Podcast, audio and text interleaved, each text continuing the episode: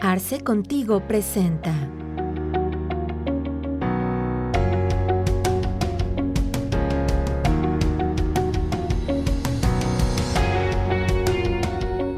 Hola, ¿qué tal? Bienvenidos a nuestra sesión del día de hoy. Les agradecemos mucho a todas las personas que nos hacen favor de seguirnos en todas nuestras redes sociales. El día de hoy, pues como ustedes pueden ver, tenemos casa llena, tenemos a nuestros invitados del día de hoy que se los iré presentando uno a uno. En primer lugar, le doy la más cordial bienvenida y le agradezco mucho el tiempo al maestro Jesús Milla. Maestro, muchas gracias por estar con nosotros el día de hoy. Gracias por la invitación, eres muy gentil y con gusto. Muchas gracias, maestro. De la misma forma, estar con nosotros el doctor Carlos Burgoa, a quien también le agradezco muchísimo el tiempo, doctor. Gracias por estar con nosotros el día de hoy. Al contrario, muchas gracias y pues aquí estamos. Gracias, doctor. Y por último, pero no menos importante, estrenando sesión con, con nosotros el contador público César Cervantes, a quien también, César, te agradezco muchísimo el tiempo. Eh, espero que te sientas muy cómodo en nuestra sesión y seas bienvenido. Muchas gracias, Alejandro. Es un gusto para mí y adelante, aquí estamos para apoyar en lo que sea. Perfecto. Pues el tema del día de hoy es un tema bastante relevante que recientemente se volvió a tocar en la sesión de la OSD y que pues evidentemente por los acuerdos que se llevaron pues tiene, tiene ciertas repercusiones importantes para todos los países que son miembros. En este caso evidente, evidentemente México que, que, pertenece a esta organización. Eh, cabe señalar que, que, este, que este tema o este, este modelo que se ha mostrado ahorita que es el impuesto al mínimo global, es, perdón, un impuesto mínimo global, este, no es un tema nuevo, la verdad es que es un tema que ya venía desde hace algunos años hacia atrás, pero que había sido tocado en primeras instancias a través del G7, en donde por ahí de 2013 ya se estaba tratando de hacer algunas cuestiones al respecto, de poner a decir de, de este grupo pues un piso más parejo a nivel internacional con el tema de los impuestos, ¿no? Pero después de ese G7 pasó al G20 y ahora recientemente en el mes de julio, pues bueno, justamente ya llegó a la de esta discusión y ya hay acuerdos al respecto de, esto, de estos temas. Antes de iniciar la sesión y poder entrar a la opinión de cada uno de los expertos que el día de hoy nos están con nosotros, nos hacen favor de acompañarnos, a mí me gustaría señalar algunos detonantes de por qué desde 2013 que se, se empezaron a tomar este tipo de, de, de, pláticas, por qué hasta ahorita 2021 es que hay como que detona esa, ese, esa información. Y la primera, pues bueno, este, señalaba yo hace un momento que, bueno, salió del G7 y que ya ahorita se está discutiendo entre los 139 países que forman la OCDE. El tema es que una de las características esenciales que tenemos en nuestro mercado global es la creciente eh, generación de ingresos a través de activos pues, no tangibles, a través de ingresos no tangibles, ¿no? Este tema de la era digital pues ha provocado que muchas empresas se puedan prácticamente diversificar en todos los países del mundo y pues bueno, desafortunadamente o afortunadamente en diversos países tenemos, eh, en diferentes lados tenemos los considerados como paraísos fiscales, ¿no? Actualmente estaba yo leyendo que hay aproximadamente 70 países que se consideran este, paraísos fiscales, ¿no? Porque tienen tasas impositivas pues demasiado bajas, ¿no? Entonces, un tema o un primer pilar del por qué se detona otra vez esta discusión es justamente por esta vorágine de, de ingresos que se han estado generando a través de bienes no tangibles en donde pues necesita una regulación y un piso más parejo en, en, materia fiscal. Y el otro es que pues en ese momento, en el 2013, pues no había un apoyo este, por parte del gobierno de Estados Unidos que estaba vigente en ese momento para poder avanzar las pláticas. Y pues bueno, ahora que hay cambio de gobierno y que está Biden este, a la cabeza, pues ya hay una política diferente y entonces hay una apertura para poder platicar de este tema y justamente es por eso que se abre otra vez el mecanismo y entonces ahora sí comienza a caminar. Entonces, esto es el preámbulo básicamente de lo que tenemos, pero este maestro Jesús, si nos gusta compartir un poquito más acerca de qué es este impuesto mínimo global. Bueno, eh, como tú bien lo mencionaste, ya trae, ya trae tiempo atrás que lo están queriendo implementar. No considero que ahorita sea el momento de poderlo hacer. Ya analizaremos más a fondo. Trae demasiadas cosas eh, ocultas para mi punto de vista, porque estamos hablando de un porcentaje, de un porcentaje efectivo, pero de un porcentaje efectivo que viene eh, de, lo que es el impuesto sobre la renta y los ingresos acumulables. Está, es, eh, oculto viene la utilidad fiscal y las deducciones autorizadas. Entonces, ¿qué quiere decir esto? Estamos hablando de coeficientes impresionantemente altos. Yo aquí tengo un ejemplo que ya lo, ya lo analizaremos más adelante, donde está manejando porcentajes muy altos. Porque una cosa es el ISR, que el ISR para la persona moral es el 30% aquí en, en, territorio nacional, y que ese, ese va dirigido directamente a los ingresos acumulables. Pero, y la pregunta es, ¿y cuál es la utilidad fiscal para que la utilidad fiscal se divida entre los ingresos acumulables y nos dé un coeficiente de utilidad? que es estúpidamente grande, maestros, muy, muy grande. Eh, el, lo, que nos, lo que nos mandan, lo que nos manda la autoridad, nos manda eh, eh, mínimos del 16, 17, 18 y 19. Como diría, como diría mi abuelita, qué cazuela con tanto arroz. ¿Y por qué no pusiste el 20 y el 21 de una vez? Porque, porque estos son los buenos no estos que me estás marcando tú, porque no va a coincidir con la utilidad fiscal. Entonces yo considero que, que tienen que afinarlo mucho y están apostando mucho la, el Servicio de Administración Tributaria, el secretario de Hacienda y el nuevo secretario y el anterior dicen que con eso se va a normalizar. Yo creo, yo creo que va a ser muy agresivo porque depende muchísimo, depende muchísimo aquí en territorio nacional de las deducciones. Estamos hablando de un ingreso acumulable que viene de una expedición de comprobantes, se cobre o no se cobre. Y en fin, muchas cosas más que ya analizaremos más adelante, que para mi gusto, que para mi gusto están demasiado, demasiado, demasiado fuertes aquí para nosotros en territorio nacional. Correcto, maestro Jesús. Contador César, ¿cómo ves la implementación de este nuevo impuesto? No se te oye. Listo, a ver, ya se me escucha por ahí. Sí, Excelente. Híjoles, la implementación es un tema bastante interesante. Curiosamente, eh, uno de mis últimos videos en mi canal personal fue justamente de este impuesto mínimo global.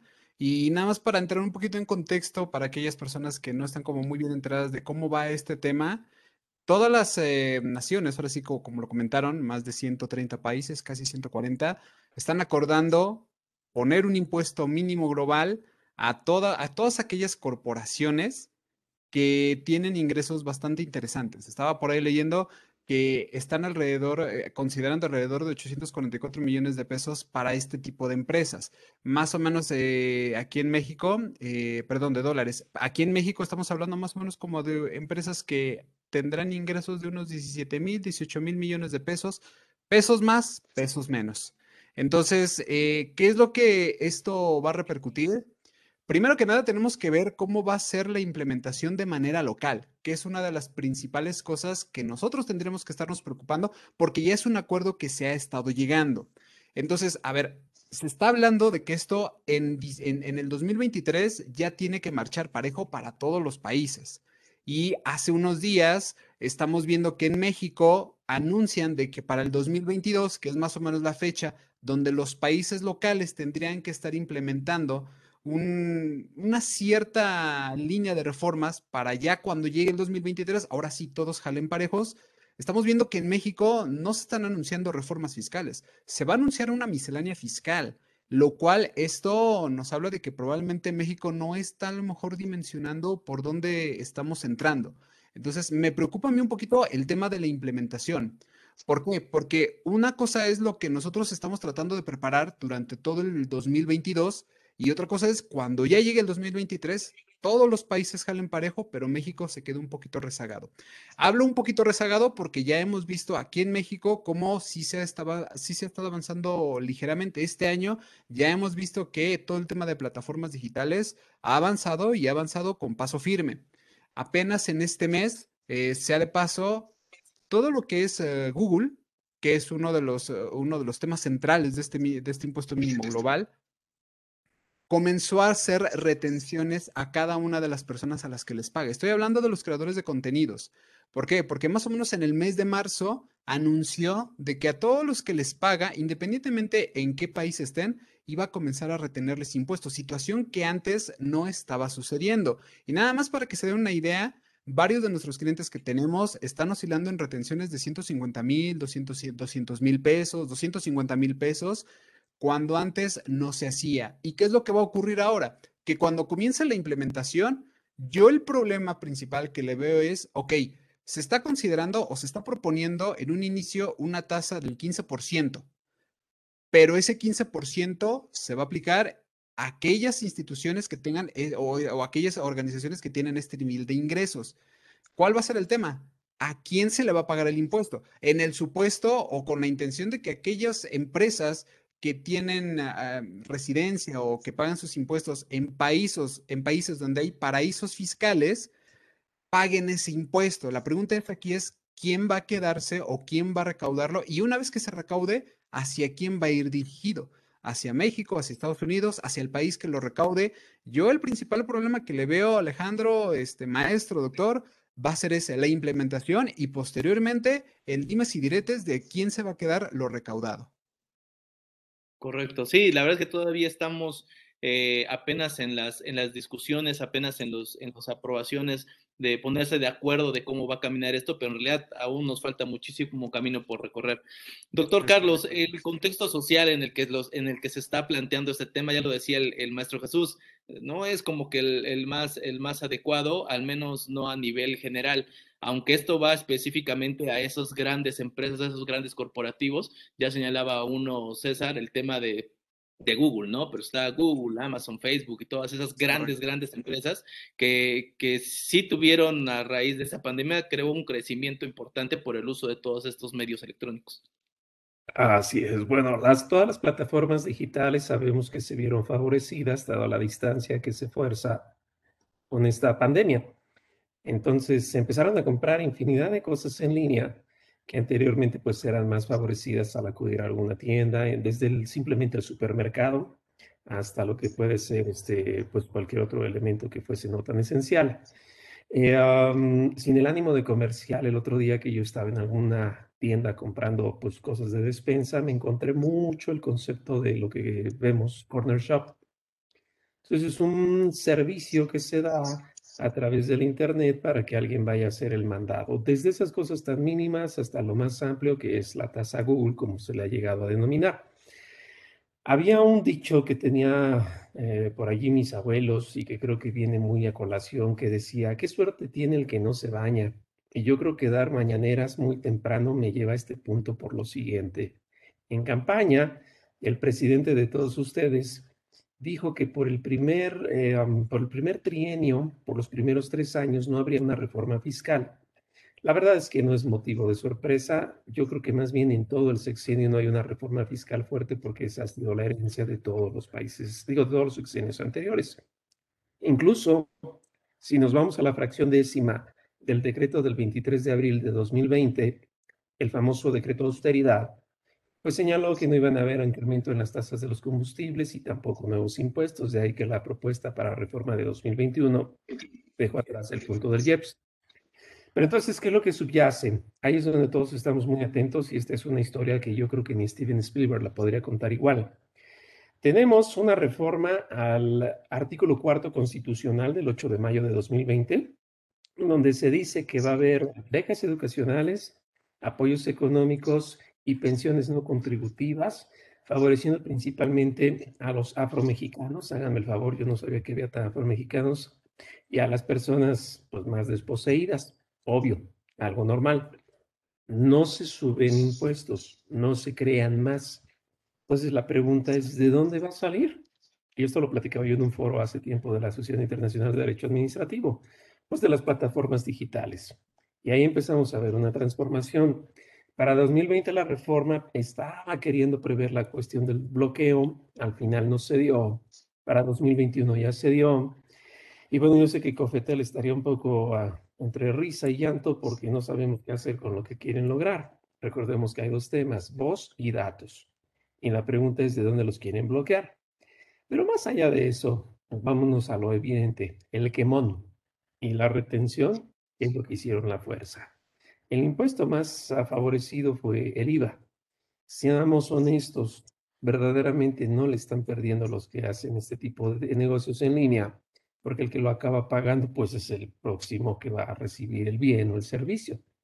Entonces, bajo esa lógica no es más que reciclar o reacomodar las piezas. Todo aquel que prende la televisión para ver un Netflix o cualquier otro canal que sea en línea es el que acaba pagando verdaderamente ese impuesto. Lo que estamos entonces a punto de presenciar es que es en este nuevo impuesto global que se va a dar un trastoque distinto, acordado en Venecia, y es ahí donde nosotros vemos que ya no es el tema del IVA. Pareciera enfocarse a lo que los une a todos los países en el impuesto sobre la renta.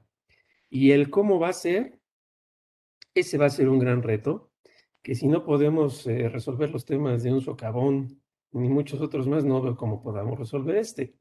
Se involucran temas de residencia, se involucran temas de la tasa efectiva respecto de la tasa legal. Y lo más importante, ¿quién va a ser el que lleva la batuta para saber cómo se une México? Porque a nivel nacional, pues el único que manda en impuestos es el Congreso. Quiero entender que se va a unir a una imposición internacional. Distinto de lo que son políticas de BEPS o cualquier otro como los conocemos, aquí ya es un tema de distribución y aplicación. Son las dos fases que a las que nos lleva este nuevo impuesto mínimo global. Y bueno, va a estar bastante interesante el saber cómo lo aterrizarán, porque no es tan sencillo. Decía un anterior director de la Facultad de Derecho, para ser doctor en Derecho, decía a los aspirantes cuando los, los entrevistábamos, se requiere más que las ganas de serlo. Entonces creo que lo mismo aplicaría ahorita en este momento.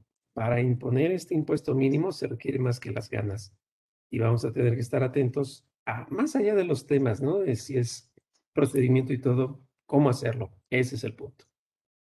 Pero estaba yo leyendo al respecto de lo que usted señala, que, que pues el tema de la implementación de este impuesto, pues obviamente, decía hace un momento, beneficia o va enfocado a estas grandes empresas que pues en la mayoría eh, corresponden a países pues de los llamados de primer mundo, ¿no? Por ejemplo, el, G7, las economías más fuertes son los que empiezan con este, con este tema, justamente porque hace sentido con la, con, el, con la realidad social y económica que viven en ese momento.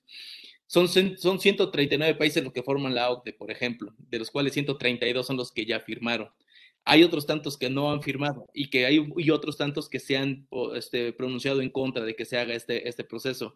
Y la, la pregunta sería, este maestro Jesús, bueno, el análisis lo tendríamos que ir viendo desde el punto de vista que durante muchos años hay, hay países que han basado el, su recaudación a través de la disminución de, las, de los impuestos, atraer, atraer inversión extranjera, atraer nuevas empresas a, a, través del mecanismo de reducir, reducir impuestos pero cuando ya no resulta conveniente para la gran potencia este, económica Estados Unidos, cuando ya no resulta conveniente, pues ahora sí quiere que se, que se repercute entre todos los países para que no, no se vea en desventaja él por subir los impuestos. Y eso lo digo este, solamente porque eh, recordemos que también este, esta aprobación de este impuesto mínimo global por parte de Estados Unidos viene a raíz también de un incremento en su tasa corporativa del 21 al 28%.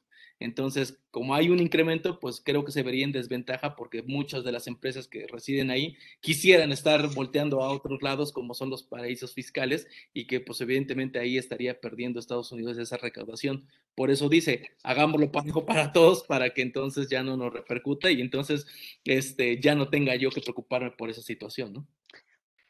Fíjate que eh, eh, hablaba, yo hablaba del procedimiento y y ustedes hablan de la implementación y, y de en qué repercusiones tiene. Primero, estamos hablando de, como dicen, quién hará la retención. Nosotros sabemos que tenemos nuestro artículo primero de la ley del impuesto de la renta, en donde habla del que es mexicano, de donde proceda la fuente de ingreso, Estamos hablando del establecimiento permanente, que es el extranjero que realiza actividades empresariales o profesionales, y estamos hablando del que aun siendo residente en el extranjero, con establecimiento permanente, el ingreso no provenga de ahí. Entonces, habla de una retención de un título quinto, principalmente para el mundo de las personas físicas, ya que está casi está basado en eso.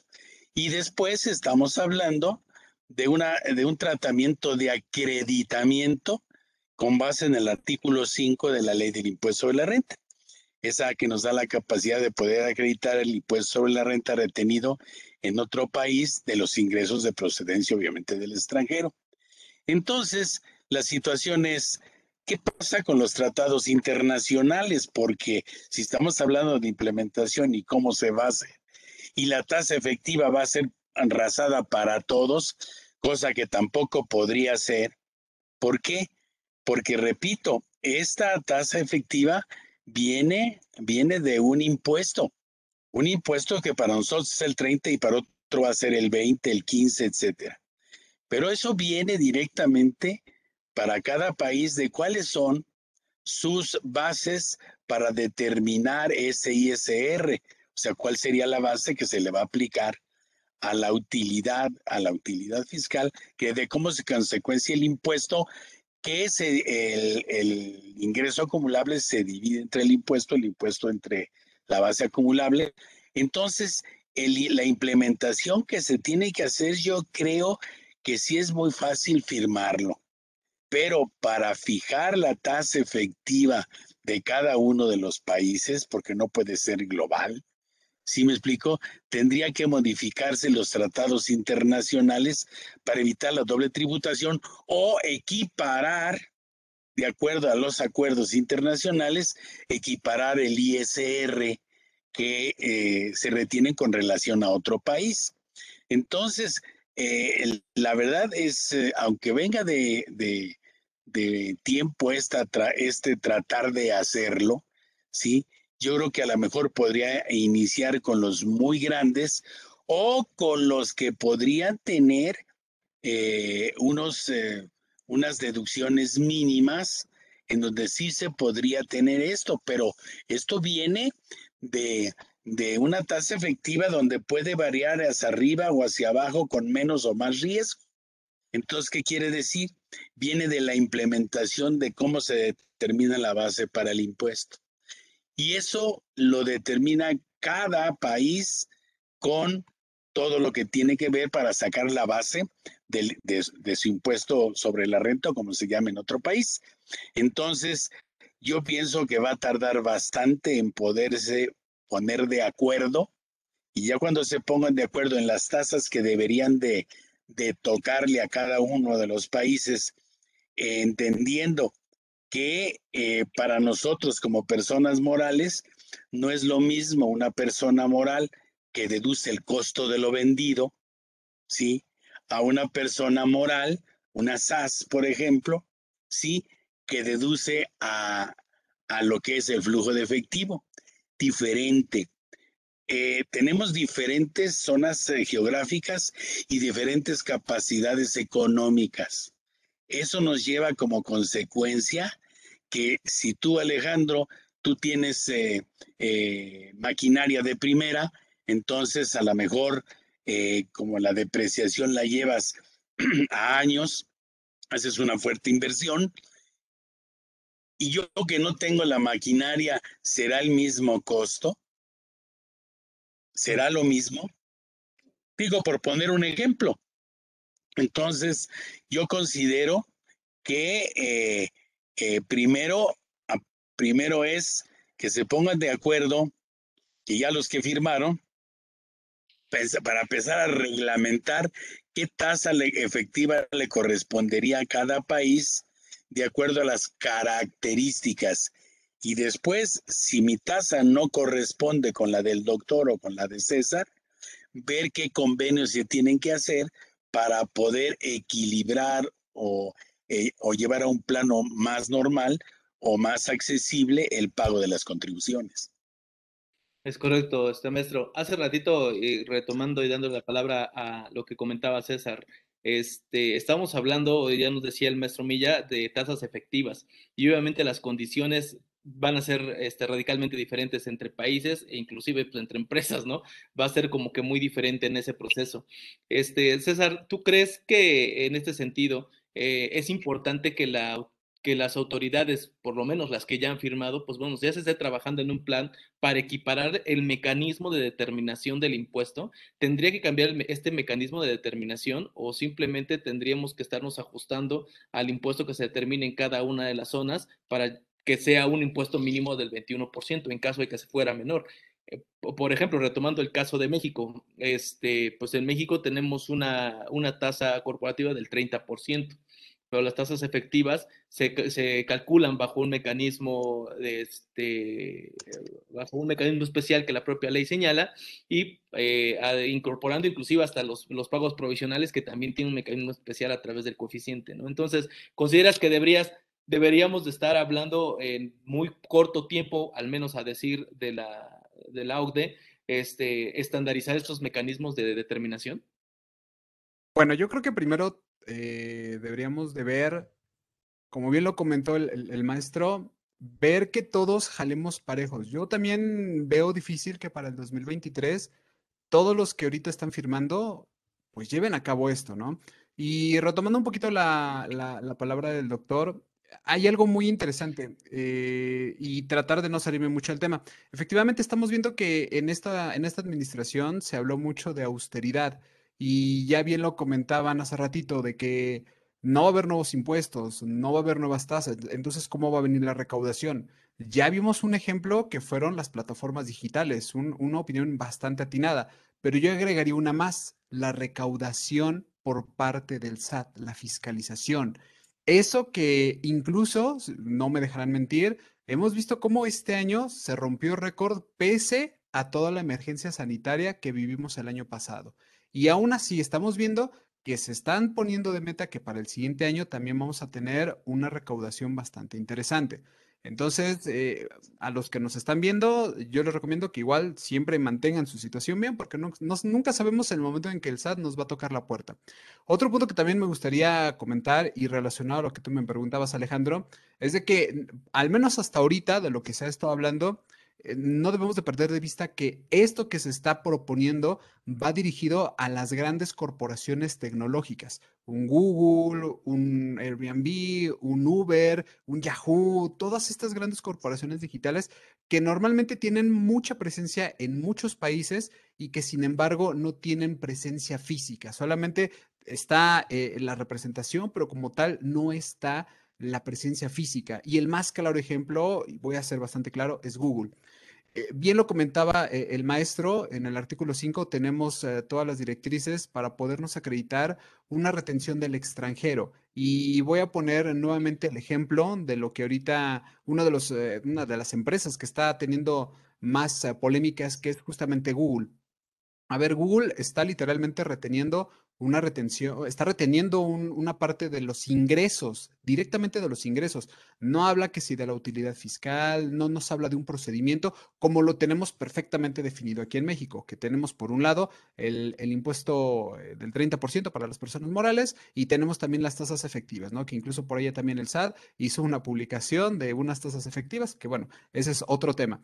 ¿Cuál es el problema? De que ahorita todas estas personas, todos estos contribuyentes que ni siquiera son todavía grandes, no estamos hablando de lo que se está proponiendo en el G20 como un impuesto mínimo global, sino apenas iniciando con estos pequeños, em, llamémoslo así, contribuyentes, independientemente de la nacionalidad.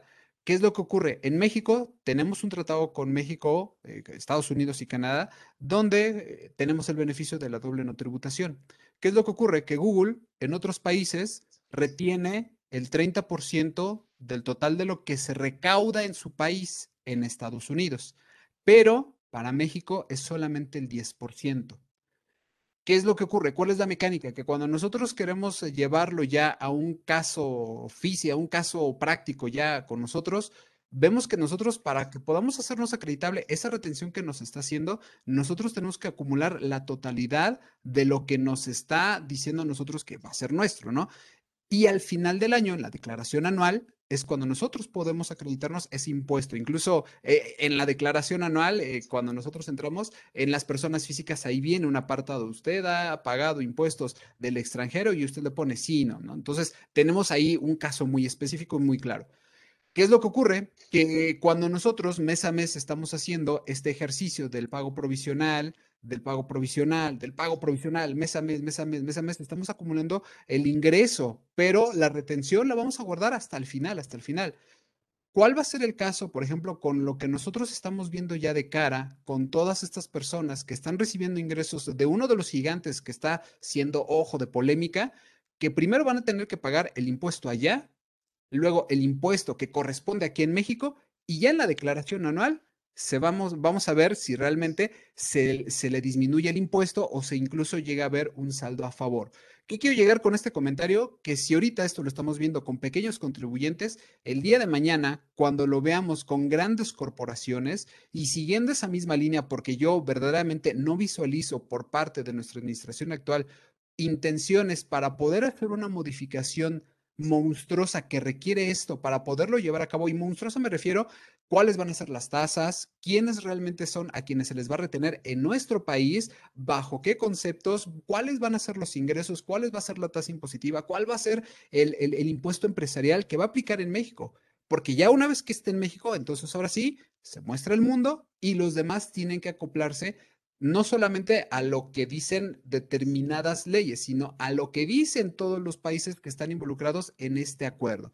Entonces yo realmente veo difícil que debamos, al menos en México, hacer algo similar con las tasas efectivas respecto a esto que se viene en un futuro, porque esto va a ser de manera pareja y veo muy complicado que todos nos podamos poner de acuerdo en este tipo de ejercicios. Como bien lo mencionaron, si en un socavón en México no nos podemos poner de acuerdo, veo muy difícil que México en este tipo de situaciones que incluso muchas veces resulta muy complejo entender a personas que son estudiosas, va a ser aún más difícil.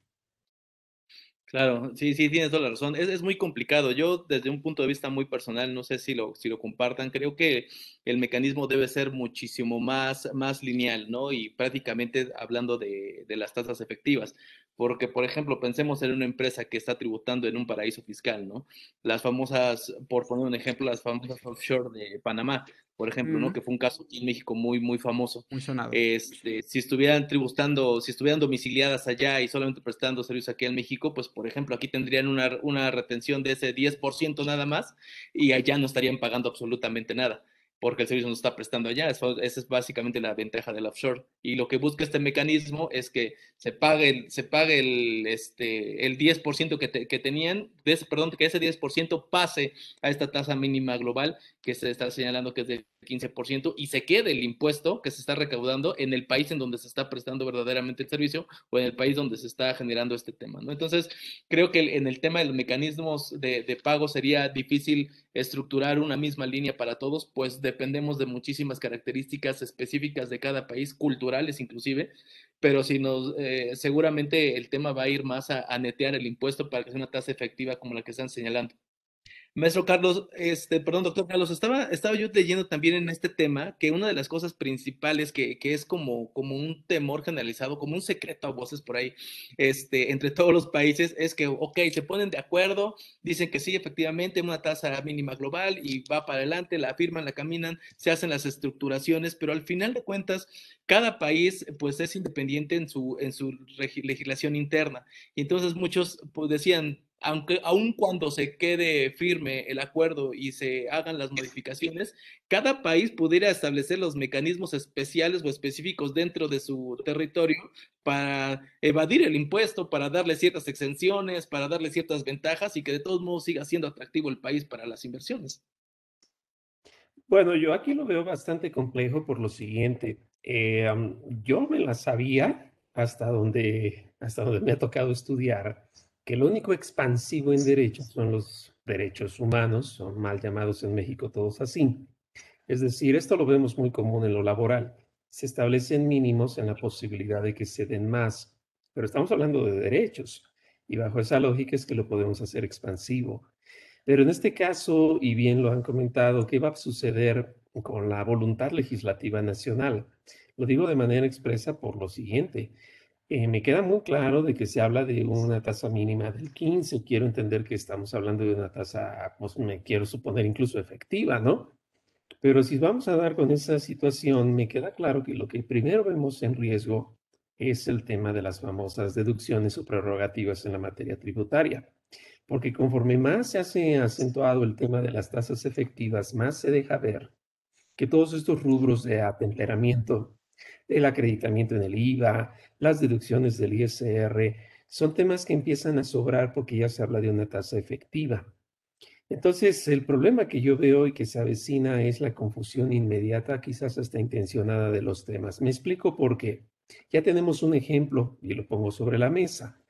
Los problemas domésticos, llamarían los americanos, eh, de tributación en México son dos, la venta de facturas y el famoso outsourcing, mal llamado así, pero bueno, finalmente son los dos cánceres mexicanos de la tributación.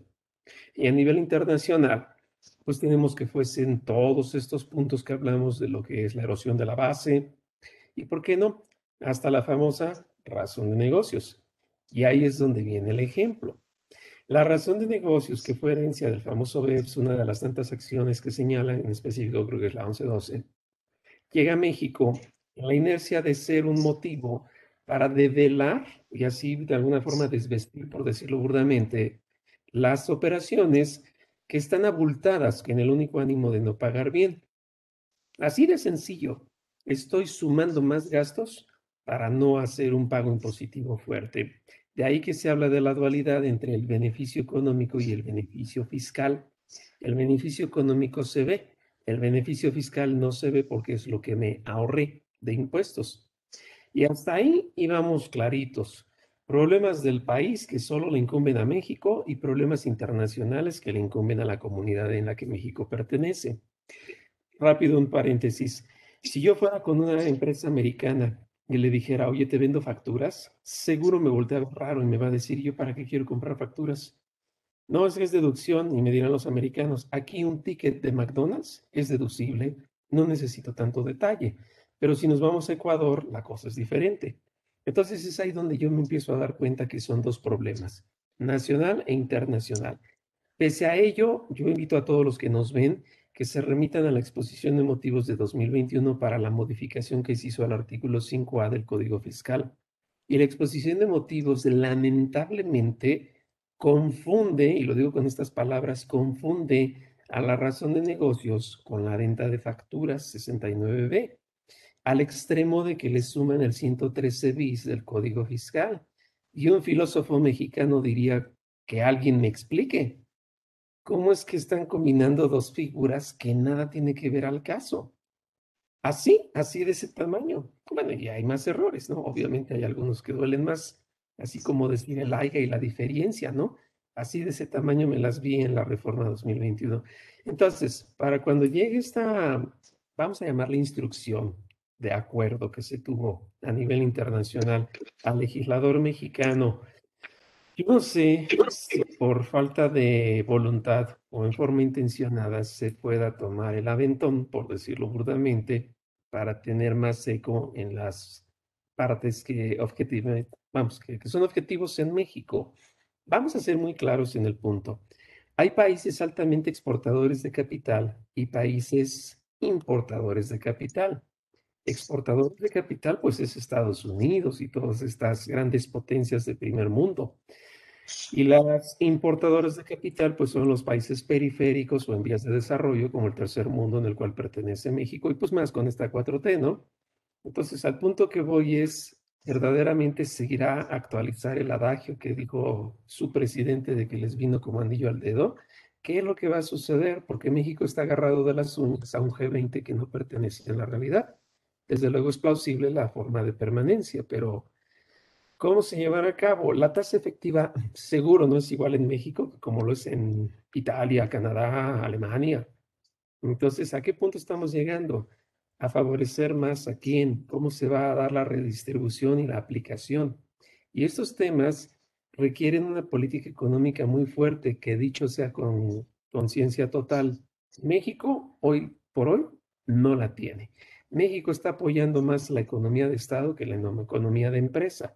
Prueba de ello es el alto asistencialismo, los programas sociales y el desdén que se hace a las empresas y quizás estamos por ver un movimiento histórico con el aplazamiento, que fue lo más que se podrá lograr a las empresas de la subcontratación laboral. Pero fuera de ello, pues la pandemia nunca ha habido rescate, nunca ha habido ayuda, nunca ha habido nada, ni siquiera una forma de postergar. Entonces ahí es donde se va a poner interesante yo estaré muy atento. Yo no sé si verlo en CSI, en historias sin resolver o en la reforma que se vaya a vecinar. No sé qué vaya a pasar. De algún lugar tenemos que sacar ahí la información. Este, maestro, Jesús, eh, ya comentaba ahorita el doctor Carlos sobre el tema de, justamente lo, lo que lo que México ha estado haciendo al respecto de poder cuidar estas cuestiones de, la, erosión de la base grabable, ¿no? Ya había algunos acuerdos BEPS que se habían tomado por parte de México y que ya había estado haciendo algunas reformas al respecto de esto. ¿Qué pasará ahorita con la incorporación de este, de este impuesto global? ¿Qué pasará con, por ejemplo, justamente estos, estos mecanismos de de tributación que se establecían específicamente en los temas de plataformas digitales, ¿no? Que también recientemente estamos estrenando las modificaciones, las estamos entendiendo y ahora, bueno, viene esto que seguramente va a cambiar el proceso que vamos, que vamos a realizar. Sí, fíjate que eh, tocas el tema de las plataformas digitales, que como quiera, pues estamos hablando de los famosos intangibles. Intangibles que obviamente no estaban, no estaban tributando en México, aunque el mexicano tenía la obligación del pago al extranjero hacerle una retención que no estaba hecha.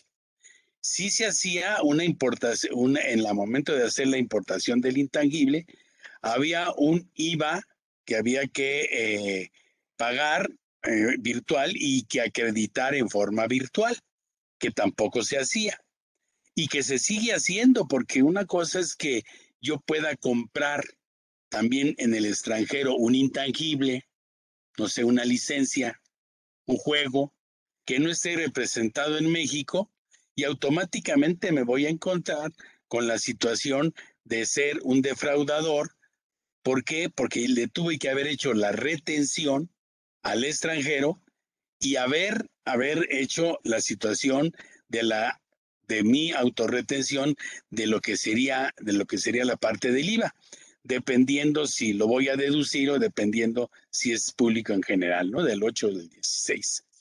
Entonces, eh, todo esto que costó trabajo y que ya de alguna forma ya se logró que muchas de las empresas tuvieran aquí un representante, un representante en, la, en territorio nacional, pero existen muchos que no están. Entonces, el poder, el poder poner esto en forma genérica y decirle, por ejemplo, al extranjero, por cada venta que hagas al extranjero, tienes la obligación de retener, está bien.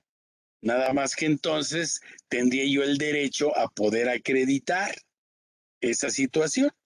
Entonces, el problema que estaba marcando eh, Carlos, ahorita el doctor, es muy importante porque tiene que haber, tiene que haber una, una conjunción pareja con relación a este pago de impuestos y a este acreditamiento que se hace en forma general. Y poderlo hacer, y poderlo hacer es el que cada país se diga, lo que tú transmites, la propiedad intangible o no tangible, tienes la obligación de pagar porque lo que sí puede ser el país de origen del, servicio es cortarle, cortarle eh, la situación de eh, envío al extranjero.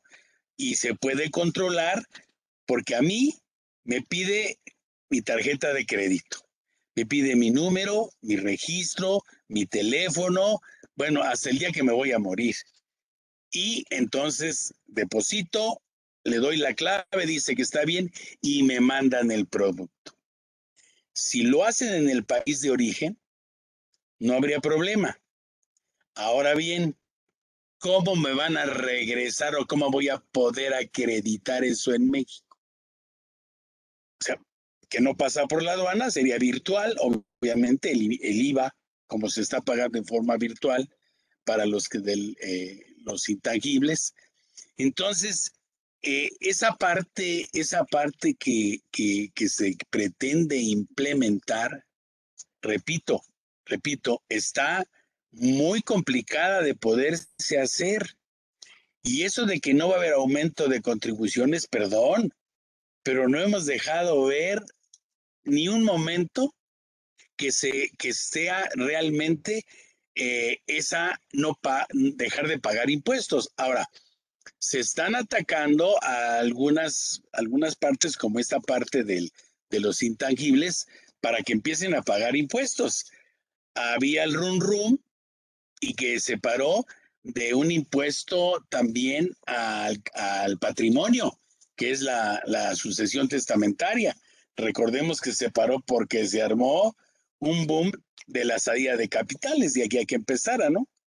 Entonces, con todo esto que está, con todo esto que está pasando, con todo esto que está pasando, la verdad, la verdad, yo, eh, eh, y ojalá y nos podamos seguir viendo para el 23, yo les puedo ah, apostar una comida donde, una comida a donde quieran, de que a lo mejor nos levantan como siempre un elefante artrítico para que nosotros, para obligación de nosotros, y ellos para poderlo echar, echar a andar, empiecen a hacer una serie de cosas.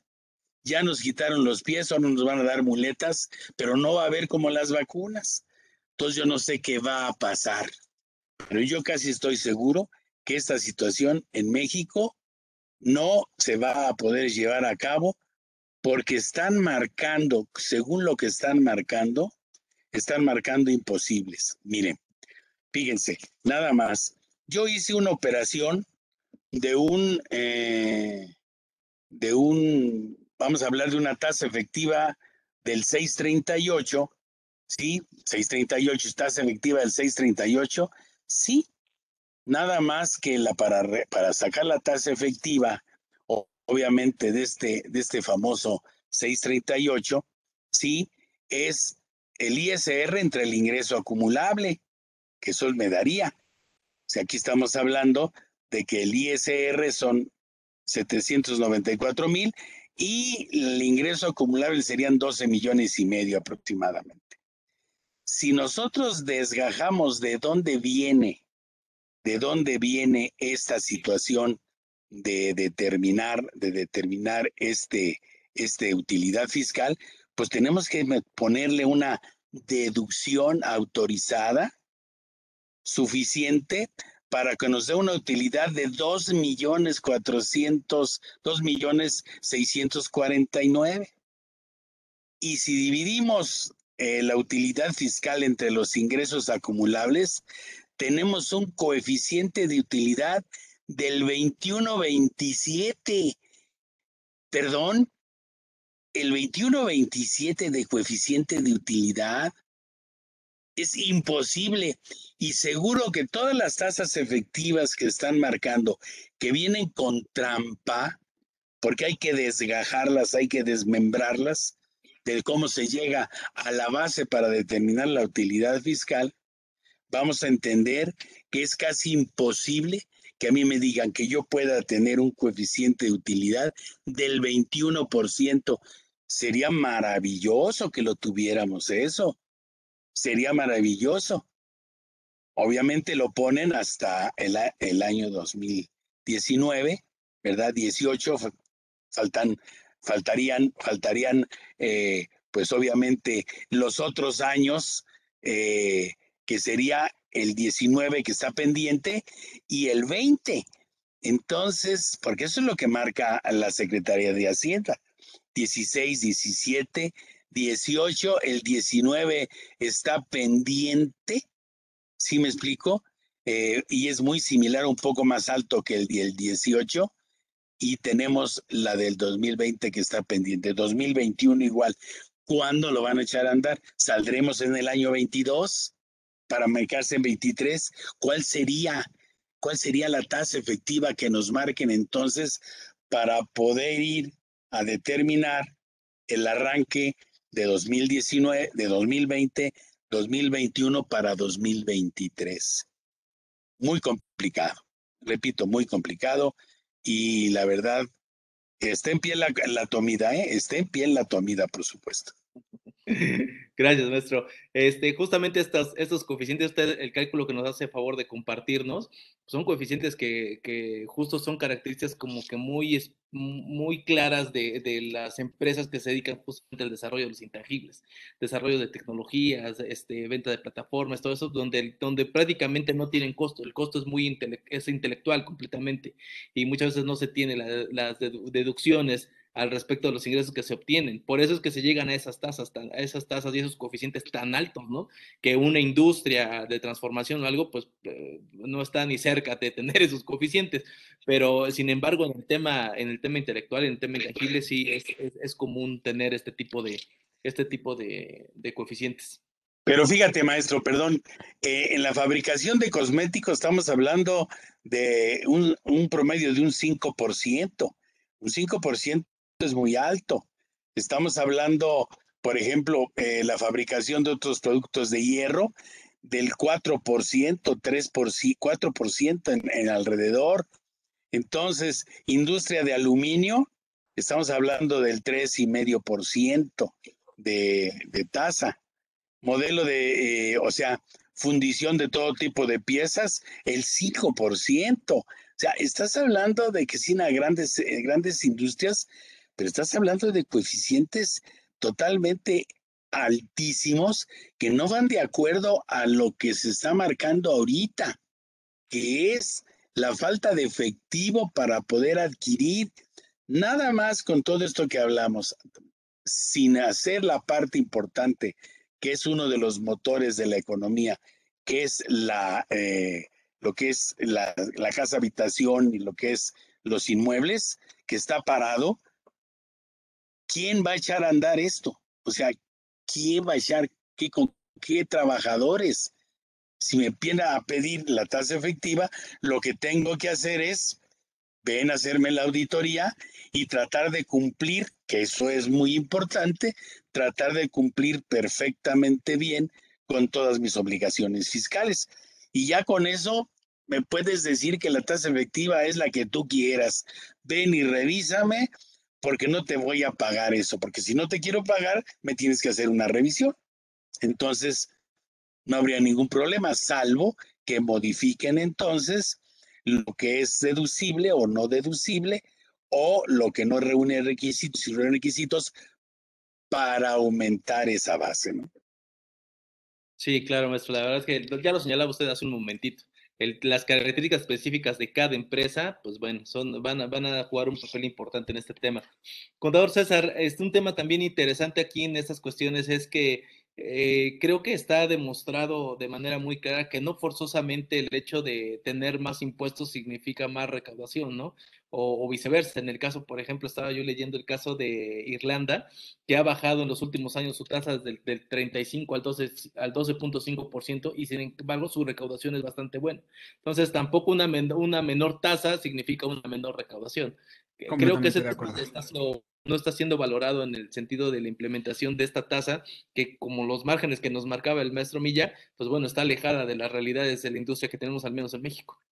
Completamente de acuerdo, Alejandro. La verdad es de que, como bien lo comentas, cada país tiene su reglamentación de una manera en donde no necesariamente tener tasas altas significa mayor recaudación. Lo vemos con este tipo de países donde a lo mejor tasas no tan altas, sino más discretas, pero con una implementación, con una cultura diferente que se ya se, directamente se dirige hacia los contribuyentes, hace que sí exista una recaudación más allá del ámbito social, político, que esto pudiera repercutir, pues es también incluso la tranquilidad para aquellos contribuyentes que saben que a la hora de que están pagando el impuesto, lo ven reflejado ahora sí en los servicios por los cuales ellos están pagando los impuestos. Creo que también va muy de la mano de ese lado, pero a raíz de este nuevo impuesto, sí estoy viendo una consecuencia, una consecuencia bastante interesante. Ya lo vimos apenas en el tema de plataformas digitales. Seguramente ustedes tienen el servicio y si no, pues no importa, no pasa nada. El servicio de la famosa N color roja que todo el mundo ve vía streaming a las 9, 10 de la noche, que casualmente siempre se, se satura esa hora, ¿no? ¿Qué es lo que ocurrió? Que cuando vino la implementación, nos llegó a todos un correo, un famoso correo diciendo que gracias a la implementación de disposiciones fiscales en México, los precios iban a aumentar. Y entonces los 149 pesos que pagábamos mes a mes aumentó a 196 pesos. ¿Qué quiero decir con esto? Que al final del día, las organizaciones, frente a este nuevo tipo de impuestos, normalmente ellos no lo van a asumir, lo van a terminar arrastrando al usuario final. En este caso, las personas como nosotros que terminamos viendo los servicios. En lugar de que ellos terminaran pagando lo que se supone que ellos tendrían que haber pagado desde un inicio, terminaron eh, cobrándonos a nosotros y nosotros terminamos pagando ese impuesto.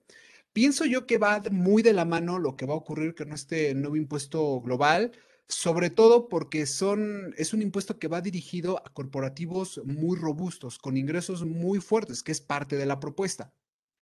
Entonces, si estamos viendo que un Google, un Facebook, un Yahoo, un Airbnb, un Uber, que tienen presencia en prácticamente todo el mundo, digo, obviamente sus excepciones, pero prácticamente tienen presencia en, todos los países que ahorita están firmando este acuerdo, ellos sí van a poder implementar determinadas políticas para que si en algún momento requieren pagar ese impuesto, ellos, al no tratar de verse afectados, lo van a terminar reflejando en el usuario final.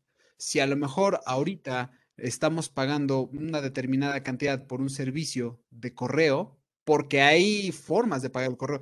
Tenemos el servicio normal. Digo, trato de poner ejemplos muy claros para que los que nos están viendo puedan visualizar hacia dónde puede afectarlo, porque muchos pensarán, bueno, es que son empresas que tienen miles de millones de pesos, de dólares, de ingresos, pues a mí que me, va a afectar, ¿no? Bueno, la realidad es de que sí hay una afectación. Tal vez no de manera tan directa o tal vez no de una manera tan grande como, como pudiéramos pensarlo en un inicio, pero al final del día, cada una de estas personas que van a terminar pagando el impuesto, pues se termina viendo en el efecto que quiere justamente el gobierno, recaudar el impuesto, recaudar el impuesto para que no exista este tipo de beneficios en paraísos fiscales. Entonces, ¿qué es lo que ocurre? Por ejemplo, cuando nosotros contratamos un dominio, tenemos la posibilidad, suponiendo el ejemplo, ¿no? Eh, arcecontigo.com. Si quisieran hacer un correo electrónico, tendrían que registrarlo en algún servicio de correo electrónico. Hoy en día, de los que lideran este tipo de servicios es Google mediante su producto llamado G Suite. Hoy en día, si yo quiero, por ejemplo, tener un correo de G Suite con mi dominio que me lo proporciona Google, yo tengo que pagar 5 dólares al mes. Con este nuevo esquema, probablemente el día de mañana a lo mejor ya no me cuesta 5 dólares, a lo mejor me va a costar 10 dólares, a lo mejor me va a costar 15 dólares, 7 dólares, no lo sabemos, pero mi comentario va enfocado de que sí, al final del día, el usuario final sí está afectado, porque son las grandes corporaciones al ofrecer sus servicios al público en general, ahora sí que a todos sus usuarios, que van a ver la manera de cómo poder recaudar el impuesto. Si el día de mañana yo quiero correr una campaña en Facebook mediante Facebook Ads, bueno, a lo mejor el día de mañana el costo por clic no me va a valer un peso, puede que me valga dos pesos, tres pesos. Entonces, si eso nosotros lo empezamos a sumar con todas las empresas que corren campañas a nivel global, estamos hablando de ingresos bastante interesantes que no es otra cosa que una forma de recaudar impuesto mientras vemos la implementación de este impuesto mínimo, este impuesto mínimo global, que al final termina traduciéndose en más costo para el usuario final. Es lo que yo veo creo yo interesante que no necesitamos, como bien lo comentas, tener eh, tasas más altas. Simplemente es la forma en cómo se recauda, en cómo el gobierno o los gobiernos van a poder allegarse de estos nuevos recursos, sin dejar de lado de que el usuario final es quien va a terminar pagando los platos rotos. Ya quiero yo ver que aquí en México tengan una reforma de esta magnitud sin que no se considere defraudadores fiscales a personas del extranjero. Me gustaría a mí incluso ver un caso donde en México traten de aplicarle el 108 del Código Fiscal de la Federación a uno de estos monstruos empresariales. La verdad es de que ni siquiera me pasa por la cabeza que eso pueda ocurrir, porque es una jurisdicción local y ellos están en una jurisdicción diferente. Ya bien vino en esta reforma de que si las empresas extranjeras, los residentes en el extranjero que están ofreciendo servicios aquí en México, no dan todos los datos al servicio de administración tributaria, pues les van a cortar el servicio. Pero eso lo veo bastante complicado, bastante complicado, Alejandro. Sí, claro. De hecho, inclusive se estima eh, a decir la Secretaría de Hacienda que en caso de que se implemente este impuesto, es una recaudación eh, para México específicamente de 1.500 millones este, de dólares, ¿no? Lo que, se, lo que se esperaría. De algún lado tiene que salir el ingreso, eh, perdón, el, impuesto, el, recurso. Y al final de cuentas, las empresas, estos grandes corporativos, pues no creo que sean tan, tan amables como para absorber ellos el impuesto, ¿no? Seguramente va a estar repercutido en el precio que se está generando para poderlo, para poderlo establecer. Retomando el comentario final que hacía este César, quisiera preguntarle al doctor, al doctor Carlos, eh, hay dos, considero que hay dos este, vertientes al respecto de esta reforma. Una, la que es puramente fiscal que hemos estado abordando a lo largo de esta sesión, en cuál, es el, cuál sería el mecanismo, las repercusiones y todo este tema. Pero creo que una parte también bien interesante, porque al final de cuentas la, la, la implementación de este modelo va encaminada a eliminar, según la exposición de motivos, los paraísos fiscales. Y justamente en ese tema de paraísos fiscales se enlaza como de manera muy natural con cuestiones de delitos, ¿no? Este, de lavado de dinero y de otras cuestiones que se pueden estar generando a través de esos paraísos fiscales.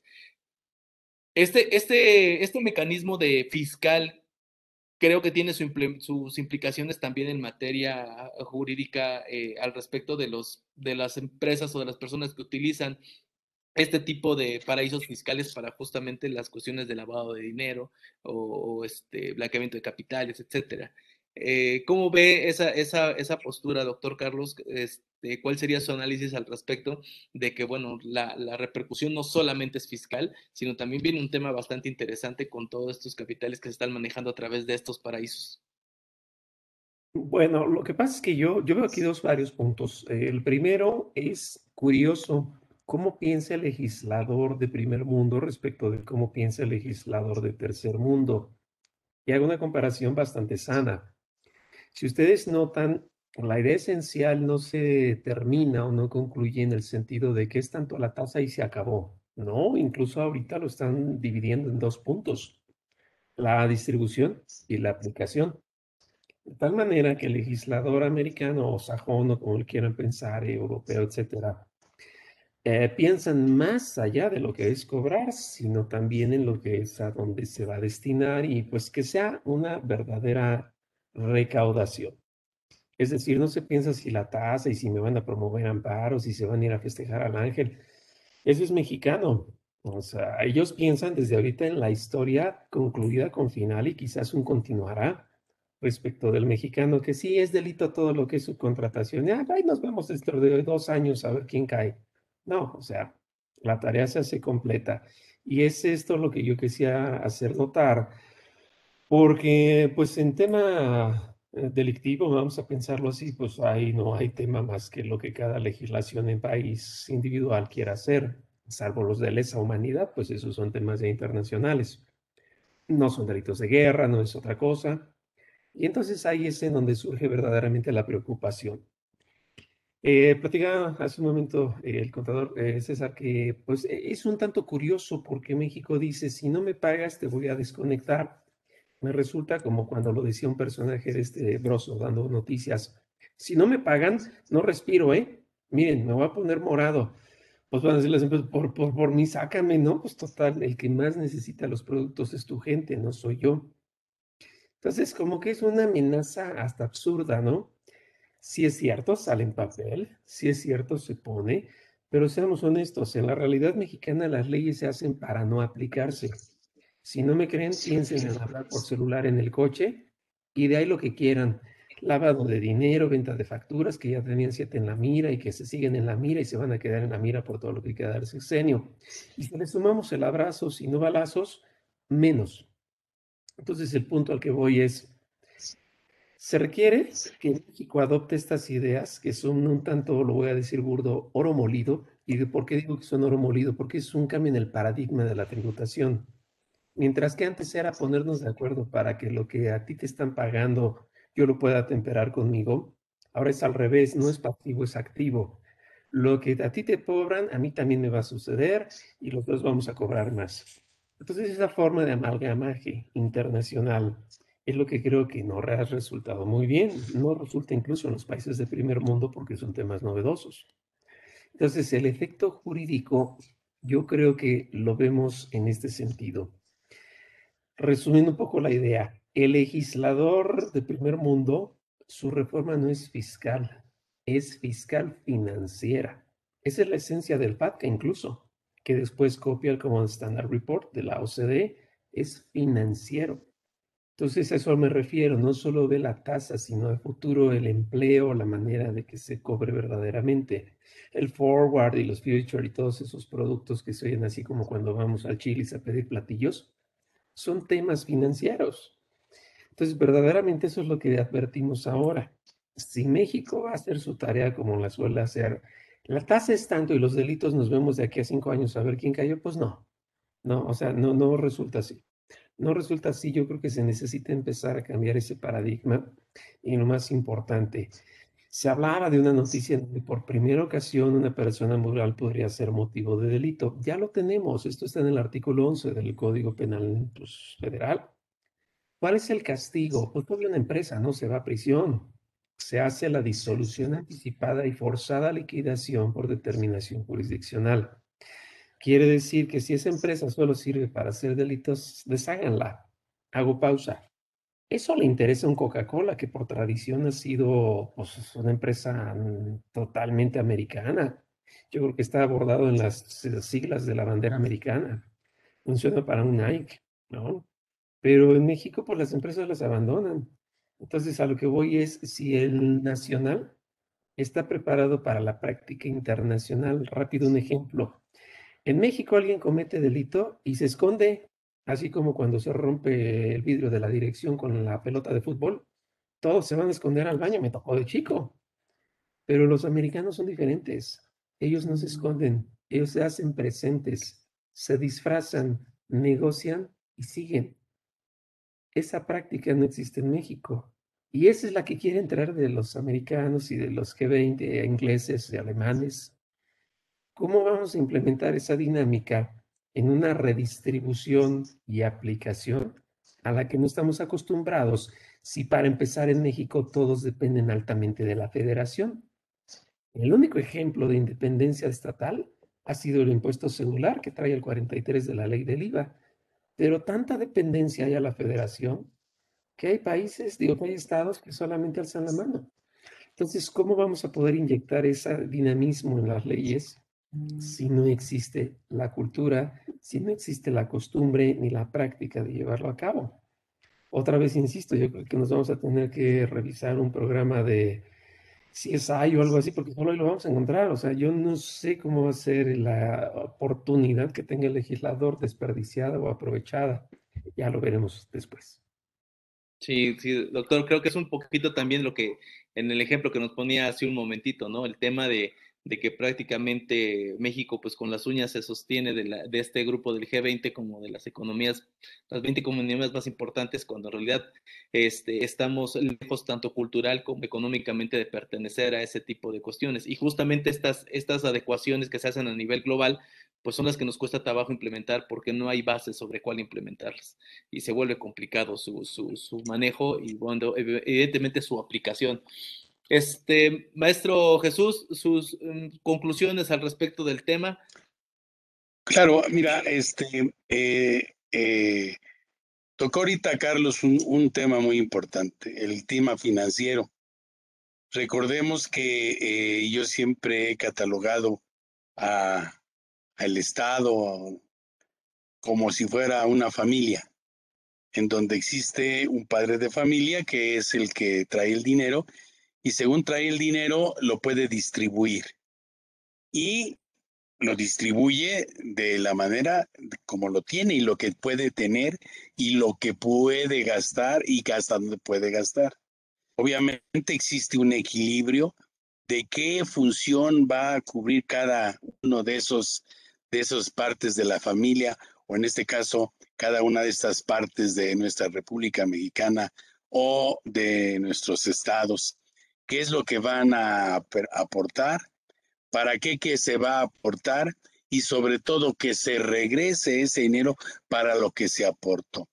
Mientras, eh, mientras nosotros en nuestro, en nuestro gobierno no esté definido perfectamente bien eh, para qué se quiere el dinero, en qué se va a regresar al pueblo, no regalado, sino se va a regresar al pueblo para lo que hay que, hay que dar escuelas, hay que dar lo que la constitución nos está marcando, sí, seguridad, hay que dar educación, hay que dar este, medicinas, o sea, para eso es, pero mientras no se tenga esa política, esa política clara de lo que se quiere tener y para qué se quiere tener. O sea, ¿para qué quiero tener?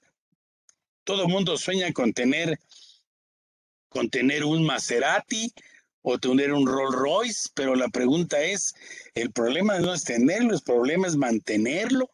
¿Para qué quiero unos programas que no me van a traer nada de beneficio y que le voy a sacar, como bien decía Carlos, al que tiene para darle al que no tiene, a donde el impuesto debería de ser de pagarlo todos de acuerdo a las características que deben de ser. Lo tenemos muy claro en el impuesto predial, por ejemplo. En el impuesto predial se debería de pagar todo mundo de acuerdo a la construcción y de acuerdo a las características. Sin embargo, hay una serie de situaciones independientes eh, personales que no permiten que se haga. Caso muy notorio, pues el caso de eh, Acapulco, Acapulco. En el caso de Acapulco, si checamos el predial, nadie, las grandes fincas, las grandes construcciones no pagan el impuesto y no hay forma de que lo puedan pagar porque políticamente eh, no eh, se permitiría que lo pusieran así. Entonces, eh, este impuesto nuevo que se quiere poner es un impuesto que va a tardar, como decía César, va a tardar en implementarse y va a tardar en llevarse a cabo. Y obviamente vamos a entrar a, estamos firmando un acuerdo, que en el acuerdo no vamos a poderlo cumplir. Si lo que estamos comprometidos a hacer nuestro ejecutivo no lo respeta. Ahora imagínense esta situación que viene de un G20 menos. Y bueno, esperemos, esperemos que este, que este sueño, este sueño eh, nos lleve obviamente a una realidad de nuestro territorio nacional. Muchas gracias, maestro. Contador César, tus conclusiones al respecto del tema. Ujules, la verdad es de que es un tema muy complejo y yo pienso que no, que México lo está minimizando y está firmando estos acuerdos más que para beneficio propio, para quedar bien con, de manera diplomática y política con determinados países. Coincido mucho con la opinión del doctor de que México en cuestión de cultura fiscal no está a la altura de lo que están otros países como Estados Unidos, como Alemania, donde básicamente el pago de impuestos es un tema prácticamente hasta patriótico. Y aquí en México es más la manera en cómo no pagar los impuestos, ¿no? Entonces sí veo un, un grave, no un grave problema, pero sí un gran obstáculo el hecho de que quieran implementarlo, implementarlo para el 2023 de manera pareja con todos los países eh, por el simple hecho de que para el 2022 ni siquiera está planificada una reforma fiscal en forma. Tenemos una miscelánea fiscal que ya veremos el 8 de septiembre en el paquete económico, ver qué es lo que trae y de ahí ver qué, qué cosas pueden ser eh, viables, que no, porque hemos visto que a mitad de camino del paquete económico al mes de diciembre, que es normalmente cuando se aprueba el paquete económico, llegan a haber cambios. Y finalmente creo que si esto llega a jalar, que sería un, buen avance, valgo la, la, opinión, pienso que también va a haber una repercusión con el usuario final, porque va a ser el usuario final, independientemente dónde se recauda el impuesto, el que va a salir afectado. Ya lo vimos aquí en México con el tema de plataformas digitales. Seguramente va a ocurrir cuando se implemente este impuesto, a lo mejor no de manera internacional, pero de manera local, estoy convencido que eso va a ocurrir. Muy bien, muchas gracias, doctor César. Doctor Carlos, cerrar con sus conclusiones, por favor. Mm, bueno, yo en la mañana estaba revisando el famoso medallero de lo que es las Olimpiadas Recuerdo que en el primer lugar, pues como siempre está Estados Unidos, aunque vayan drogados, siempre van a estar en primer lugar. No lo digo por Michael Phelps, ¿eh? lo digo por cualquier otro. En segundo lugar estaba China, y así se iba, ¿no? Vi que en quinto lugar estaba Inglaterra e inmediatamente después vi que México está en el lugar 45, ¿ok? Entonces, pues si no alcanza medallas, pues menos va a alcanzar a tocar el timbre de la OCDE para saber si se ingresa o no. Lo digo con debido respeto, yo también soy mexicano, pero verdaderamente pues es motivo de que lejos de ofendernos nos pongamos las pilas y hagamos lo debido, hagamos lo debido desde lo que es una construcción de país desde abajo. Y en este sentido que se nos viene pues ya una fiebre, una idea, eh, lo decía muy bien el contador César, eh, México firmó, así como vota en las curules del Congreso, pues nada más por alzar la mano verdaderamente. O sea, no creo que se tenga la certeza, la sensibilidad de que estamos hablando de un grupo. Este es un tema muy importante. El desarrollo individual produce el desarrollo global, el desarrollo complejo y armónico. México empieza a cerrar la puerta a muchos puntos, el hecho de no ser una flexibilidad de vida mesurada a las empresas es cerrarse. Simplemente nos vamos al tema de vacunación por hacer el parangón debido. Mientras que en los Estados Unidos la vacuna se puede poner en cualquier farmacia, aquí al estilo ruso tenemos que estar atentos a que nos den un calendario para ver si vamos y a ver si llegan y a ver si están. O sea, esa forma tan sesgada, tan cerrada de que los medicamentos solo los manejo yo, no pueden venir las este, farmacéuticas. Bueno, discurren muchos elementos. Entonces la pregunta es, ¿para qué estamos firmando algo que no vamos a cumplir? Pero esa es la tradicional idea mexicana. Si no me creen, ¿cuántos vouchers se firmaban en tarjetas de crédito que no se podían pagar? ¿Cuántos contratos se firman que no se van a cumplir? ¿Cuántas actas de matrimonio se firman que se van a divorciar? Entonces, esa es una desafortunada cultura real. Queramos o no, impacta. Y es el tema que ahora nos va a molestar. Si van a venir estos impuestos, lo diría complementarios, que me recuerdan mucho al YETU, pues hagamos lo posible. Cuando yo era chico y entrenaba fútbol, me quería poner de portero y me decía el entrenador, nada más que no te metan goles, por favor, ¿no? Entonces lo mismo va a ser aquí, oye, ¿sabes qué? Pues nada más que se tribute de manera adecuada. Espero que se logre. Espero que esto salga adelante y desde luego pues todo depende de la debida fuerza, asesoría y cumplimiento que se dé de las leyes sin tener que andar buscando otros caminos que no son resultado real. A ver qué nos pasa. Ahí estaremos atentos. Muchas gracias, doctor. Pues sí, la verdad es que al final del camino, pues lo único que podemos esperar es que se hagan las cuestiones de la mejor forma posible, ya que, que no nos metamos en más, en más complicaciones, ¿no? Ya que aprovechando que pues como los acuerdos que emite o que se tienen en la OCDE, pues al no ser autoridad jurisdiccional no obliga forzosamente a, México, sin embargo, los acuerdos que se toman pues, son compromisos internacionales a los que México también debería, debería ponerle la atención debida a efectos de, lograr lo que se está acordando en esas sesiones. Pues no me queda más, más que agradecerles, doctor, maestro, Contador César, muchas gracias a, los, a los tres por estar con nosotros el día de hoy. La verdad es que comentarios bastante interesantes. Les agradecemos mucho el tiempo que toman para estar con nosotros. Invitamos a todas las personas que nos están siguiendo, que nos están viendo en este momento, pues bueno, que, que se, que nos sigan en nuestras redes sociales, que, este, que nos comenten ahí acerca del tema que acabamos de abordar el día de hoy. Por supuesto que cualquier duda al respecto del tema, pues bueno, los especialistas aquí están siempre para poderlos apoyar y podernos dar un poquito de luz acerca de los impactos que van teniendo estas cuestiones, ya no solamente en México, sino a nivel internacional y mundial al respecto de las actividades empresariales que se tienen.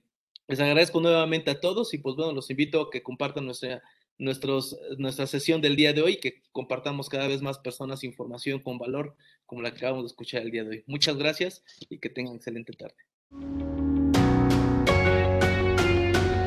Te invitamos a seguirnos en nuestras redes sociales.